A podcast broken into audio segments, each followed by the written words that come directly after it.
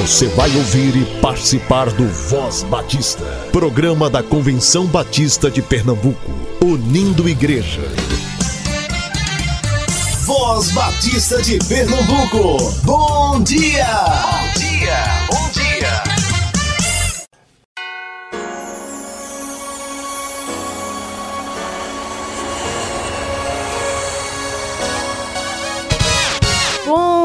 dia, muito bom dia. Bom dia para os meninos, bom dia para as meninas. Bom dia, povo batista pernambucano. Hoje é domingo, 26 de dezembro. Eu sou a Paula. Esse é o seu programa de rádio Voz Batista e a gente quer saber: você se considera uma pessoa tolerante?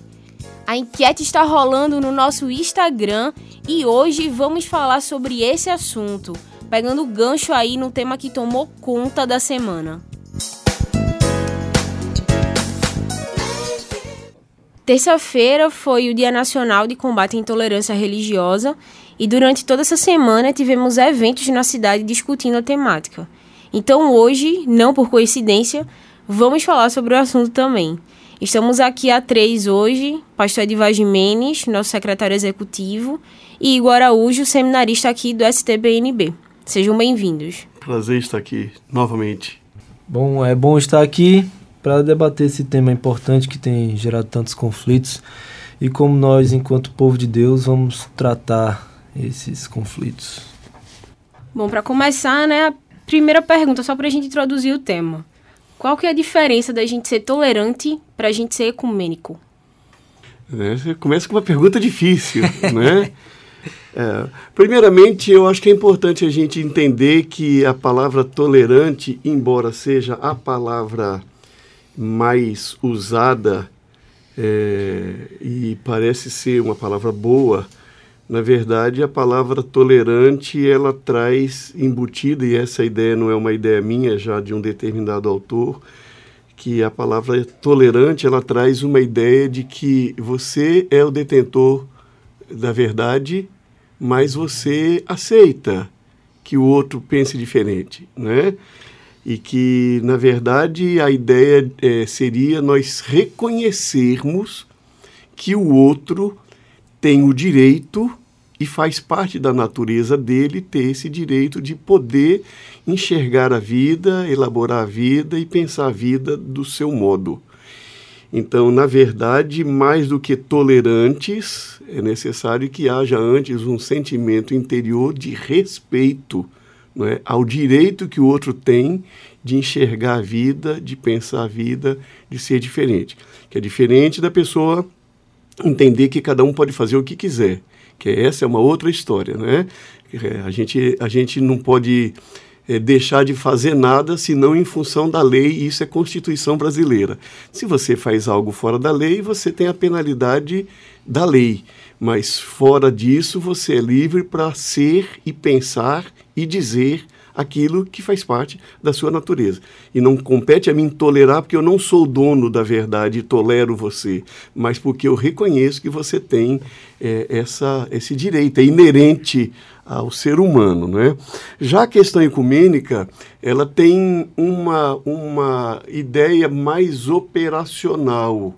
Então, a ideia operacional que, pelo menos, perdurou durante muito tempo é, na nossa história é a ideia de que todos estaríamos debaixo de um único comando, todos faríamos parte de um mesmo modo de ser, não é? por exemplo, estrutural. É, esse tipo de. É, seria uma coisa utópica, né? É, até porque, no caso cristão, nós temos é, por exemplo, batistas e católicos são totalmente inversos. Enquanto os católicos têm uma estrutura de pirâmide de cima para baixo, se nós pensarmos em pirâmide, seria de baixo para cima, porque é. nós temos um, um, modelo diferente de, de compreensão dessa realidade. Então, eu acredito que a palavra ecumênica, como ela é, ela é conhecida, ela seria uma utopia.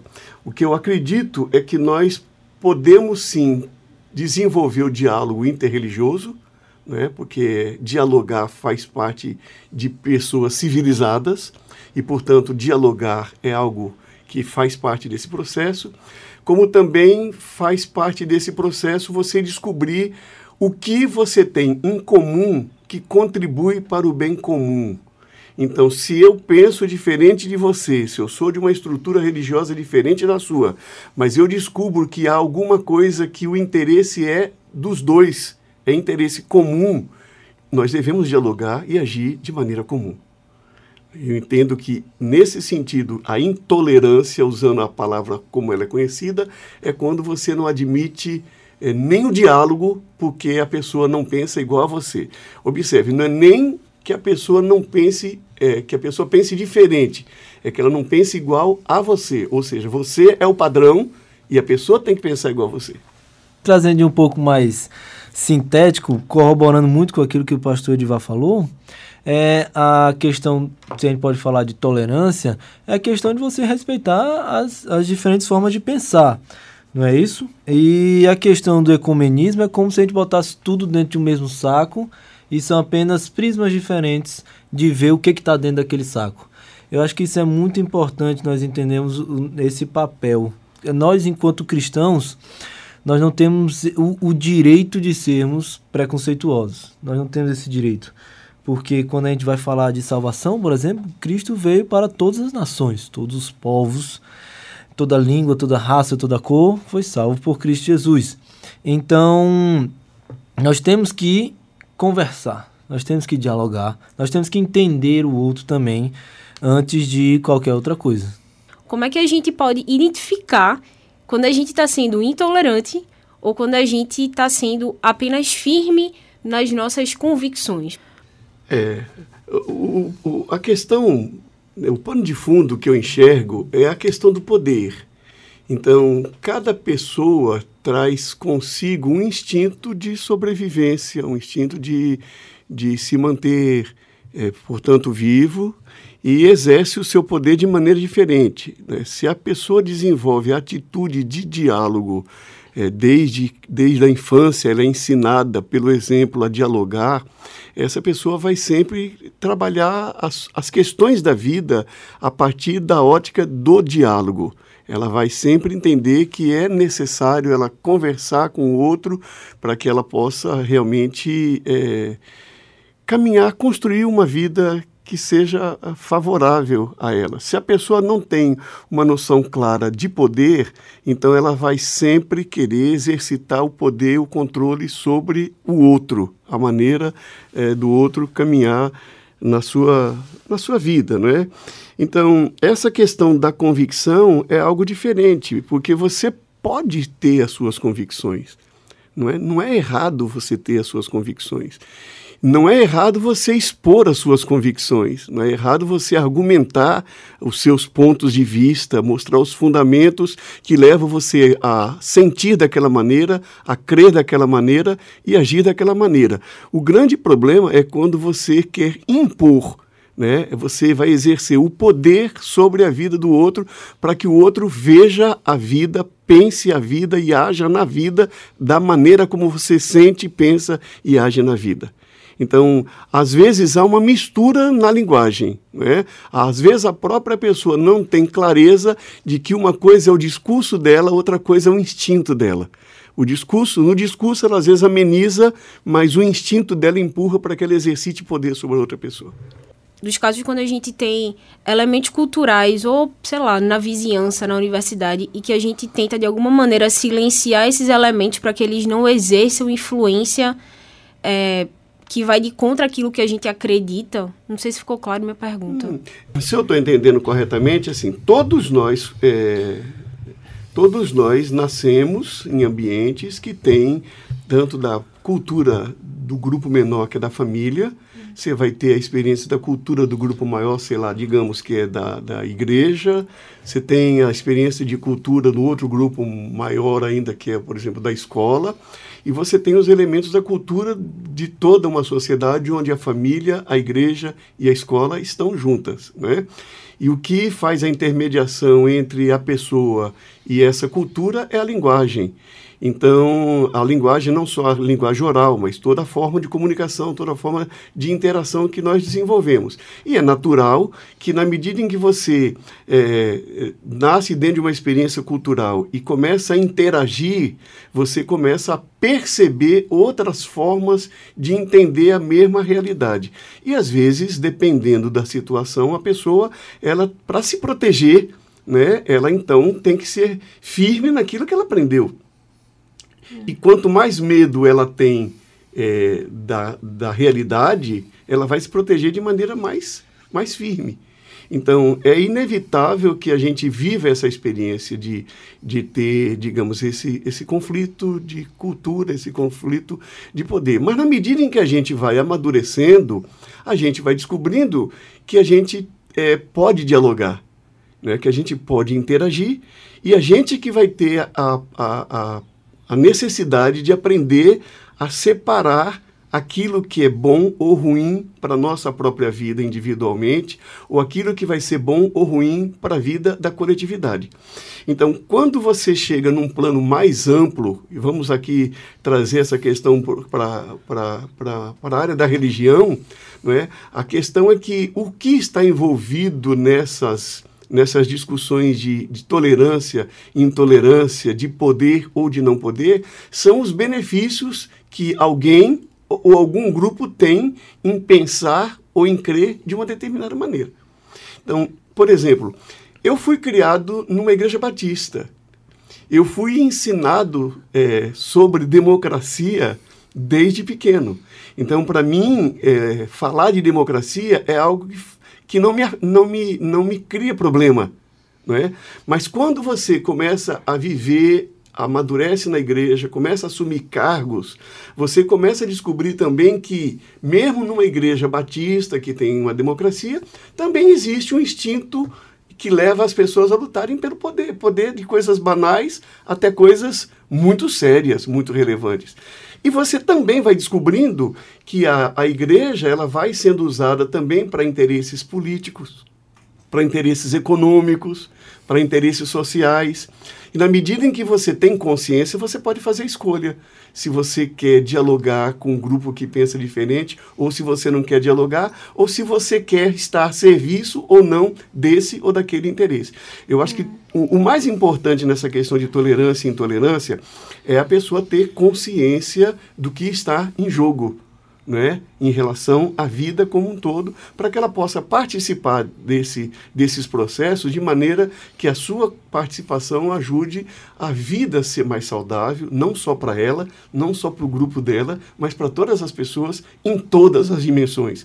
Porque a gente separa didaticamente, mas na prática você não tem como separar religião da economia, religião é, do corpo humano, é, religião da política, da sociedade. Isso se separa didaticamente mas na realidade isso acontece de maneira toda misturada. Né? E quanto mais clareza você tem dessa realidade, mais você se sente seguro para dialogar com as pessoas sobre ela. Quanto menos clareza, mais você se fecha para se proteger e às vezes nessa proteção você se torna uma pessoa que a gente chama de intolerante. É, é, acho que esse, essa linha tênue entre você ser firme em suas convicções e ser intolerante está exatamente nisso que o pastor falou, na imposição. Eu posso ser firme sem me impor dizendo assim, ou você é assim, assim, assim, ou não tem diálogo, você está errado e acabou o assunto. É importante a gente entender isso, primeiro para entender o contexto. É, se a gente for analisar do macro para o micro, nós, nós somos um país amplamente miscigenado.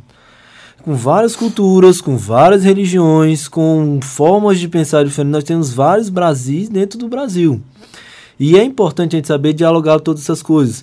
E talvez alguém possa até perguntar, né? Ah, então, peraí, então não posso chegar, então como é que fica a questão, por exemplo, do evangelismo de pessoas que têm suas fés bem firmadas. A grande questão é que se você é uma pessoa que é firme e não intolerante, e não uma pessoa que, que, que quer impor, você vai defender a sua forma de pensar sem necessariamente atacar o outro sem necessariamente dizer assim, se você continuar caminhando por esse caminho, nada na sua vida vai dar certo, você vai, e a, e a gente pode às vezes até cair no, no no caso de ser o juiz, né? E dar o veredito você estar perdido mesmo.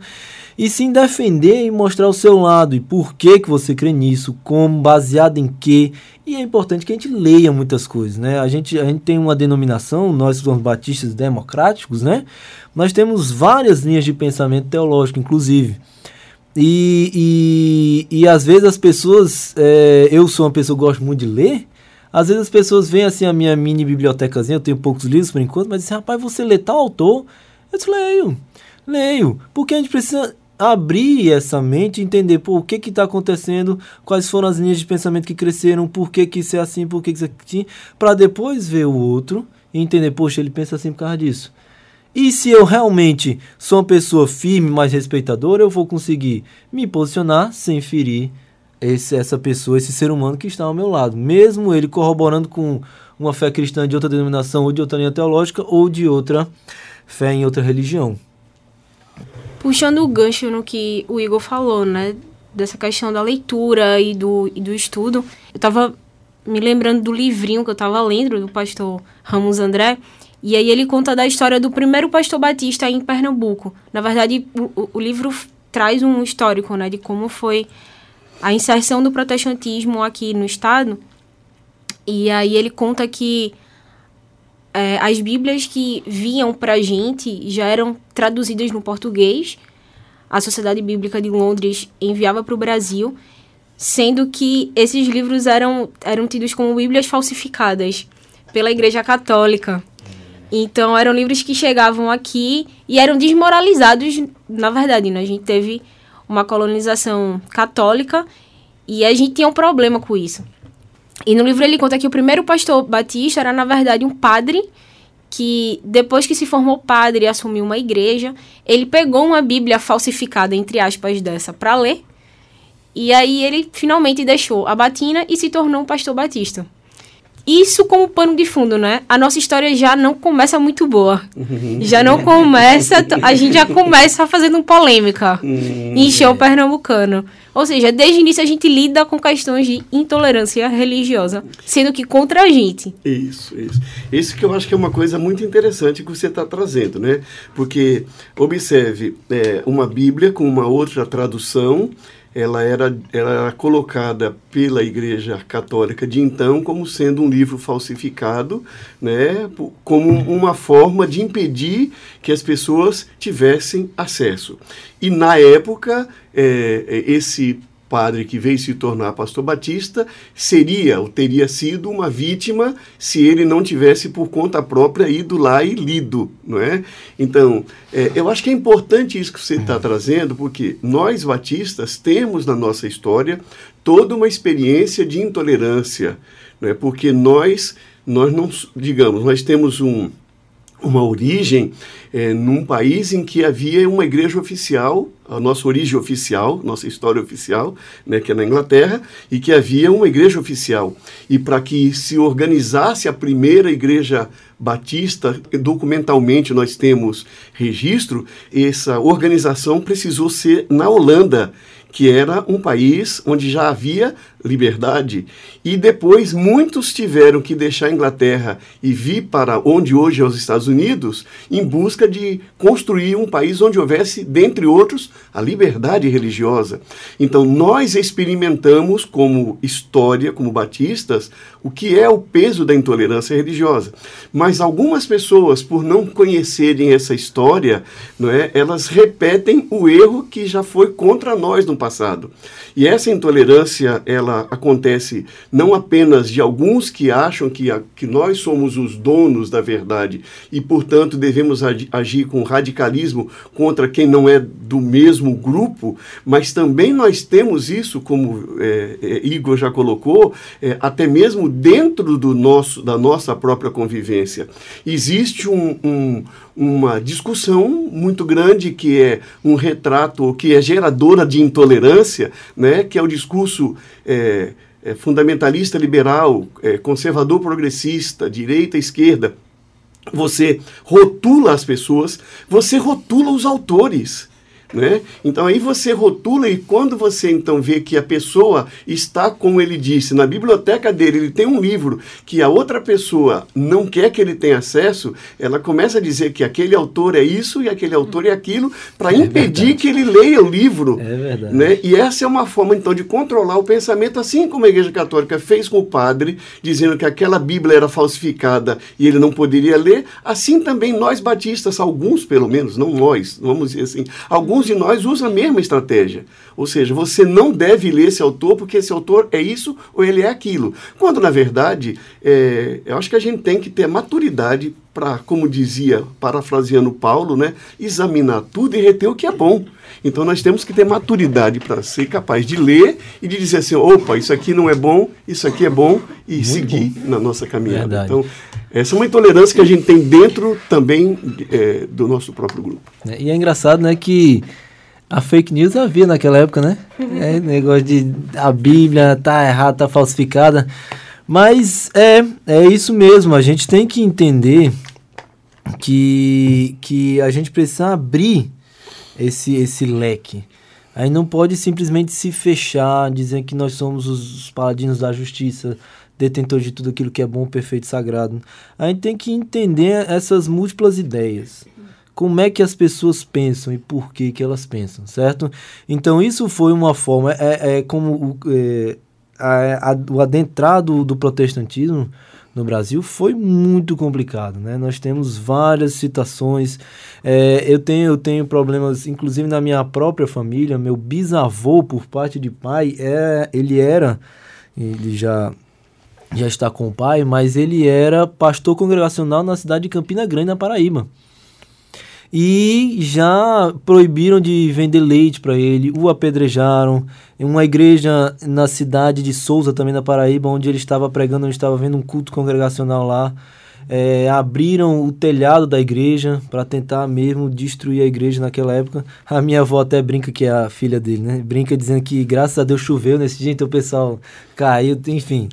É, mas já havia, já havia. Então isso não é uma coisa, não é uma coisa nova, não é uma coisa. E isso vem desde o que muito tempo. Colonização, isso faz parte do instinto de poder do ser humano. É, a colonização né? de controlar, na África, a colonização no Brasil. Nós vemos assim, nós viemos trazer a verdade. Poxa, tá certo. É, nós, enquanto cristãos, cremos que Cristo é a verdade, é o caminho, é a vida. Mas Será que é dessa forma, é esse discurso que a gente tem que trazer, chegar para a pessoa, ó, você vive em trevas e a gente veio trazer a verdade, e não conversar com essa pessoa. Poxa, eu vejo aqui, ó, é que nós cremos em um Deus que é assim, assim, assim e tal, e tentar trazer a ela os ensinamentos, e não a outorga. Um manual de assim, ó, faça isso e a vida vai ser boa. Não faça isso e a vida vai ser ruim. Então aí você cai num, num, num, risco tremendo de ser intolerante pela própria imposição e de gerar não somente a intolerância, mas a, a ojeriza. Não há mais conversa, não há mais diálogo e aí você polariza todo o discurso, né? É eles para lá, nós para cá e pronto. Isso, infelizmente, tem acontecido e não é o ideal. É importante que a gente tenha essa abertura. Uma coisa que eu estou pensando é que é, historicamente falando, o Estado laico é fruto da própria cristandade. Então, é algo que faz parte do nosso pensamento, é algo, é algo que faz parte, eu diria que da nossa te teologia ou da nossa doutrina, digamos assim. E mesmo assim, a gente precisa discutir esse tipo de assunto com os que são de casa. Com os que são. Não é com aqueles que são de fora, né? Mas como a gente está discutindo aqui, com os filhos da própria cristandade uhum. que parece que perderam isso de vista de que somos nós que defendemos a tolerância. Uhum. A pergunta que fica é: onde é que a gente se perdeu? Uhum. Primeiro, em algum momento a gente se achou. Uhum. e depois, onde é que a gente se perdeu? Que a gente perdeu de vista isso. Uhum. De que a, nós não somos daqueles que batem. Pelo uhum. contrário, né? A gente é daqueles que apanha mesmo. Se alguém tiver que apanhar, quem vai apanhar a gente. Porque isso é a nossa teologia. Isso é o que está na nossa Bíblia. É, na verdade, é, como eu disse anteriormente, a questão é que nós temos um instinto de poder e isso vai brotar sempre. É, sempre vai estar presente na história humana. Eu acho que o que nós precisamos desenvolver é essa cultura de diálogo. Né? Quando a gente fala, por exemplo, de Estado laico, é uma outra temática, porque a, é, a, é como todo mundo quer justiça, desde que a, a aplicação da justiça nos beneficie. Todo mundo quer o Estado laico, desde que esse Estado seja favorável à minha maneira de crer. Você fazer a distinção entre o Estado, o Estado é um, é um ambiente em que você tem pessoas de todo tipo, que as pessoas têm direito de crer e de não crer. Né? Então, isso é uma compreensão que nós temos que ter. Nós estamos vivendo um momento é, muito complicado no Brasil, justamente por conta disso. Né? É, nós saímos, digamos, de um extremo em que o nosso Estado era um Estado religioso oficial, a Igreja Católica era a Igreja Oficial, entramos por um Estado é, que de, passa a defender a, a legislação da liberdade, né, de um Estado laico, e de repente você tem um crescimento de um grupo chamado evangélico que assume cargos de poder nas assembleias legislativas e em cargos de executivo, e esse grupo então agora quer impor a sua maneira de ser a toda a população como se a sua maneira de ser fosse. E não há, não há nenhum grupo, não há nenhum grupo denominacional que possa dizer que ele é detentor de toda a realidade do reino de Deus. Não é? Todos os sistemas religiosos têm qualidades e têm defeitos, vamos usar de, de, dessa maneira. E, portanto, nós temos que construir a cultura de, de um Estado onde todas as pessoas possam viver de maneira respeitosa, de maneira solidária, de maneira amorosa, debaixo da lei. A construção da doutrina que você, com um grupo, elabora, você tem o direito de fazer isso, como também o outro também tem o direito. Eu acredito que a grande a grande importância dessa semana de, de combate à, à, intolerância religiosa é justamente trazer à tona de que ou nós construímos uma sociedade de respeito e de diálogo, ou nós vamos nos destruir em nome de Deus, né? como muitos, como muito já, já ocorreu na história, de em nome de Deus se mandar para a fogueira, de em nome de Deus as pessoas morrerem. Então, nós temos que tomar muito cuidado naquilo que nós estamos vivendo no nosso país hoje né, que é a ascendência de um segmento que é denominado evangélico, né, quando eu falo é denominado porque é, a, a, definição do que é ser evangélico ela é diversa, ela também não é única, não é? É um tipo de evangélico que tem ascendido ao poder e que esse tipo de evangélico está querendo que todos sigam da mesma maneira.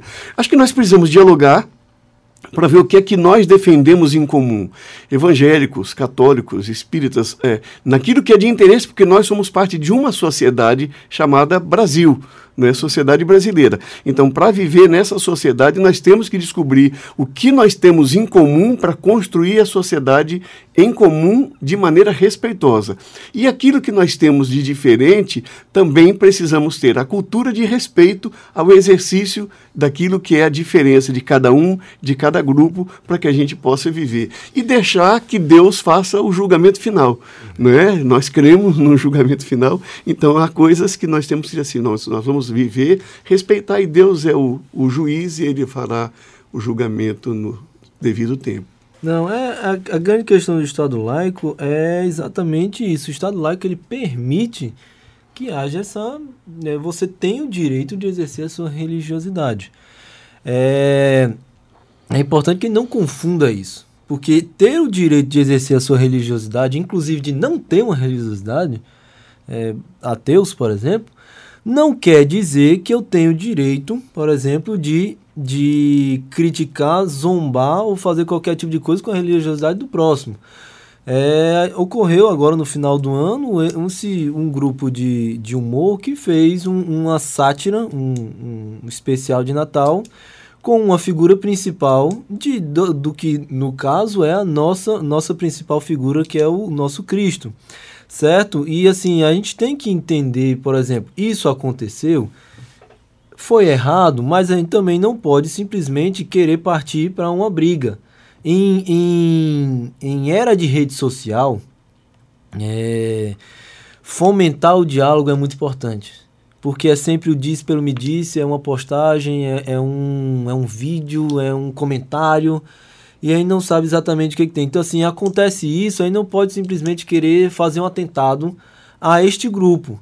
A gente tem que chamá-lo, assim, quem tiver cacife para isso, quem tiver posição para isso, chamá-lo para conversar e mostrar que não é porque eles têm o direito de exercer qualquer tipo de religiosidade ou nenhuma, que eles possam ferir a religiosidade do próximo. E isso vale para nós também. Nós temos o direito, a nossa liberdade de nos denominar cristãos batistas naquilo que a gente crê e defender aquilo que a gente crê de maneira coerente, que não me permite de, de sair é, criticando, condenando e zombando da religiosidade das outras pessoas. É, no final de contas, a palavra-chave é a palavra respeito, uhum. não é? A palavra respeito. E como cada um reage à palavra do outro, à ação do outro, é diferente. Há pessoas que se sentem profundamente incomodadas. Eu, eu como pastor, é, primeiro, quando começou a se falar a respeito desse filme, eu disse assim, bom, a gente está entrando no jogo do marketing, né? Nós estamos é. divulgando, na verdade, Exatamente. o filme. Se não fosse a reação de um segmento evangélico, esse filme passaria praticamente despercebido.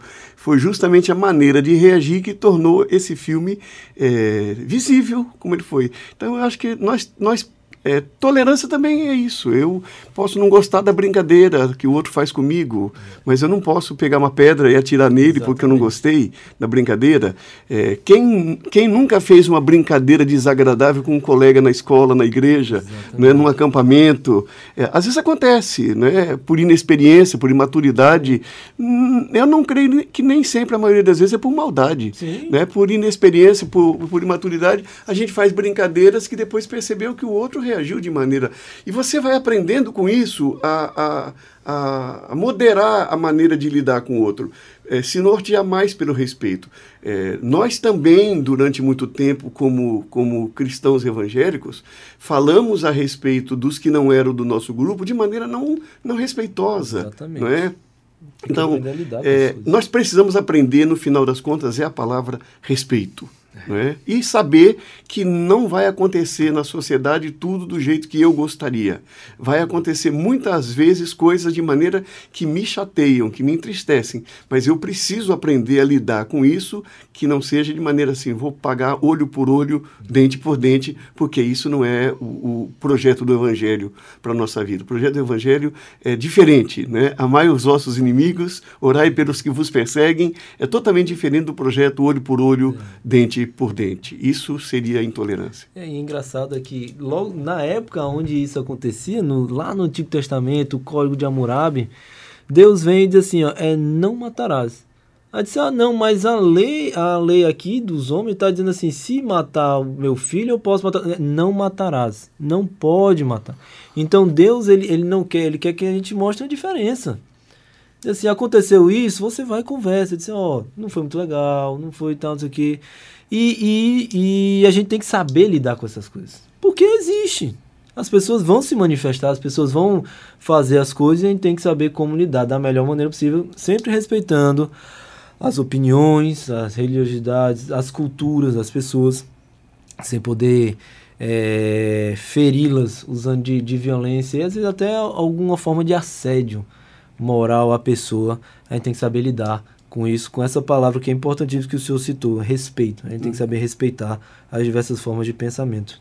Uma coisa que eu estou me perguntando é como que a gente trata desse assunto de maneira bíblica? Quer dizer, é, existem textos bíblicos que conseguem dar para a gente um norte de como o próprio Jesus, ele, Jesus, ele lidaria com essas questões e até com é, alguma reação né, um pouco mais emocional dos seus discípulos que, querendo ou não, viviam também numa tensão religiosa, né? Ele estava ali sobre o, o estado de, de, de Roma de um lado, do outro lado você tinha os judeus. Como é que a gente trata desse tema, biblicamente falando? Olha, é, para mim tem algumas referências no Evangelho que eu considero é, essenciais. A primeira delas é Marcos, capítulo 9, 38 a 41, que é quando é, Marcos registra um diálogo de João com Jesus, e João que era o discípulo amado, não é? é. Ele disse: Mestre, vimos um homem expulsando demônios em teu nome e procuramos impedi-lo, porque ele não era um dos nossos. não é? Então queria impedir aquele homem que estava fazendo essa ação, porque não era um dos discípulos de Jesus, e Jesus responde: Não impeçam. Ninguém que faça um milagre em meu nome pode falar mal de mim logo em seguida, pois quem não é contra nós está a nosso favor. E eu digo a verdade: quem der um copo de água a vocês em meu nome, por vocês pertencerem a Cristo, de modo nenhum perderá a sua recompensa. Então nós vemos aí Jesus desarmando um, um ato de intolerância, não é? Ele estava achando que porque a pessoa não era do grupo, não podia fazer o que estava fazendo, que era expulsar um demônio. Né? O outro caso interessante, que é de Lucas capítulo 9, 51 a 55, é o caso que diz que eles, é, Jesus partiu em direção a Jerusalém, ele enviou mensageiros à sua frente, indo estes entraram num povoado samaritano para lhes fazer os preparativos, mas o povo dali não recebeu, porque se notava que ele se dirigia para Jerusalém. E ao verem isso, os discípulos Tiago e João perguntaram: Senhor, queres que façamos cair fogo do céu para destruí-los? Mas Jesus, voltando-se, os repreendeu, dizendo: Vocês não sabem de que espécie de espírito vocês são pois o Filho do Homem não veio para destruir a vida dos homens, mas para salvá-lo. Então, esse é um exemplo típico, né? Havia um conflito que era histórico, que era cultural, entre judeus e samaritanos. Os samaritanos daquela cidade não receberam porque percebeu que era um grupo indo para Jerusalém, não é? E então esse grupo é, chateado vai propor a Jesus se podia mandar descer fogo né, para destruir. Então, esse espírito, eu acho que esses dois textos, o texto de Marcos 9 e o texto de Lucas 9, são dois textos que mostram é, um instinto humano diante daquilo que ele não gosta, daquilo que é diferente dele e o espírito do evangelho naquilo que Jesus recomenda é, como deve ser a nossa experiência de vida. Então, eu, eu creio que esses dois textos são é, significativos. Tem um texto também que é o registro de Lucas a, no livro de Atos, falando de como os tessalonicenses é, reagiram à chegada da pregação do evangelho, né, com alvoroço, com, com críticas, com perseguição, e como os berianos reagiram, é, parando para ouvir, parando para conferir, parando para estudar.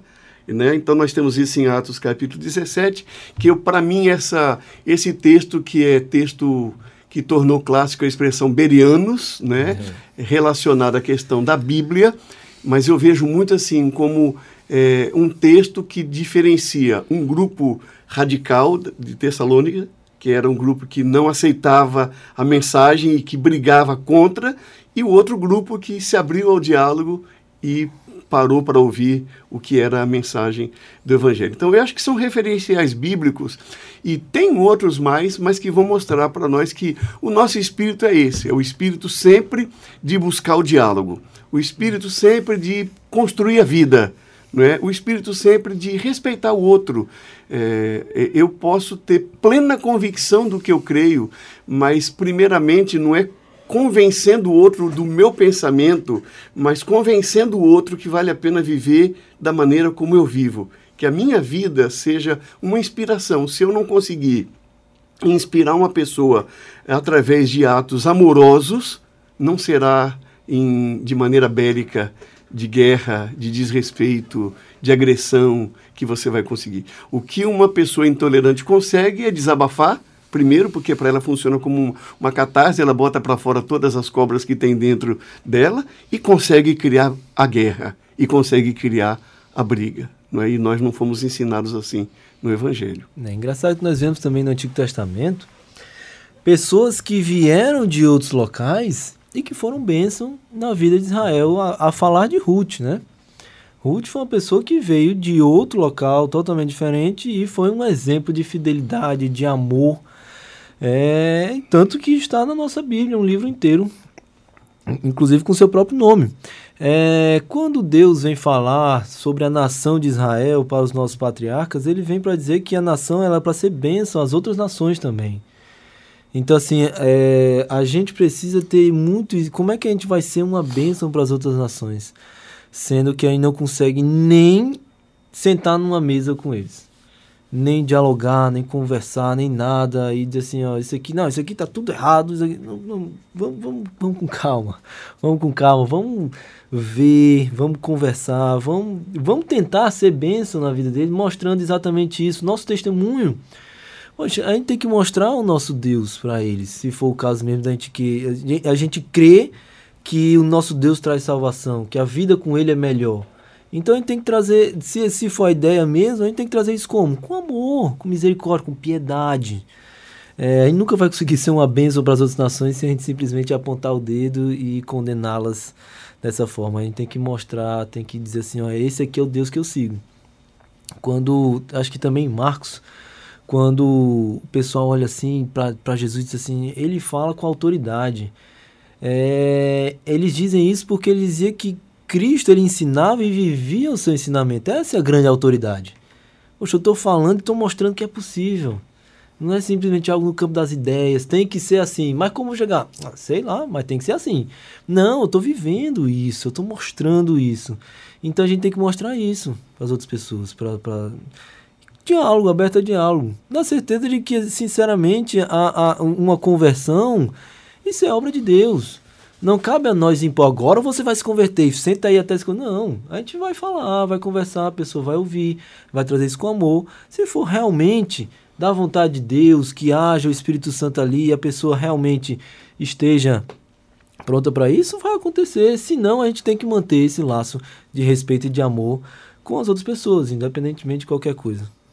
Me parece que as duas palavras-chave, se eu, assim, se eu é, percebo bem, as duas palavras são, são diálogo e respeito. Perfeito. O respeito e diálogo. Perfeito. Eu acho que se a gente é, cultivar esses dois valores na nossa caminhada, seja na família, seja na igreja local, seja no ambiente de trabalho, qualquer parte da sociedade, se nós aprofundarmos e nos conscientizarmos de que essas duas palavras são palavras essenciais ao nosso vocabulário, à nossa prática: respeito e diálogo, nós conseguiremos construir uma sociedade é, muito mais saudável do que uma sociedade em que uma pessoa fica agredindo a outra, brigando com a outra, enfim.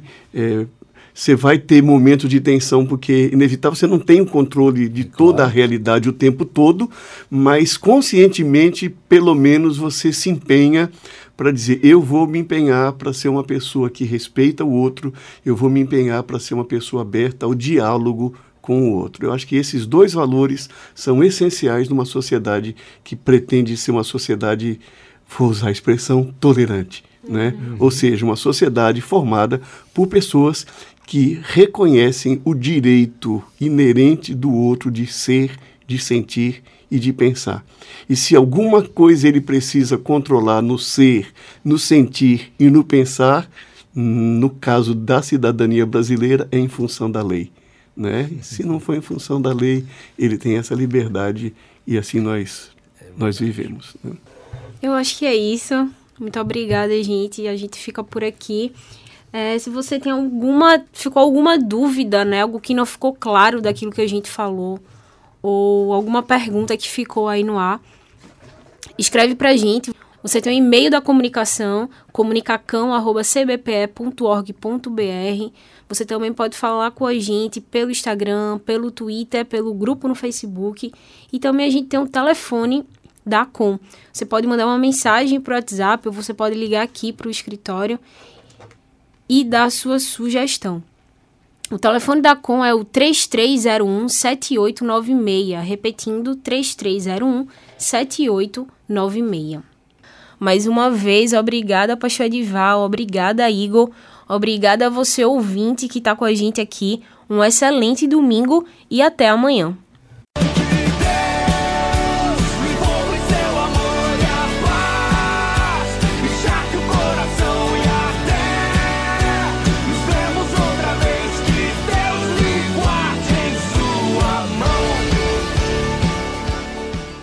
Você ouviu e participou do Voz Batista, programa da Convenção Batista de Pernambuco, unindo igreja. Obrigado por sua atenção e companhia. Até a próxima edição.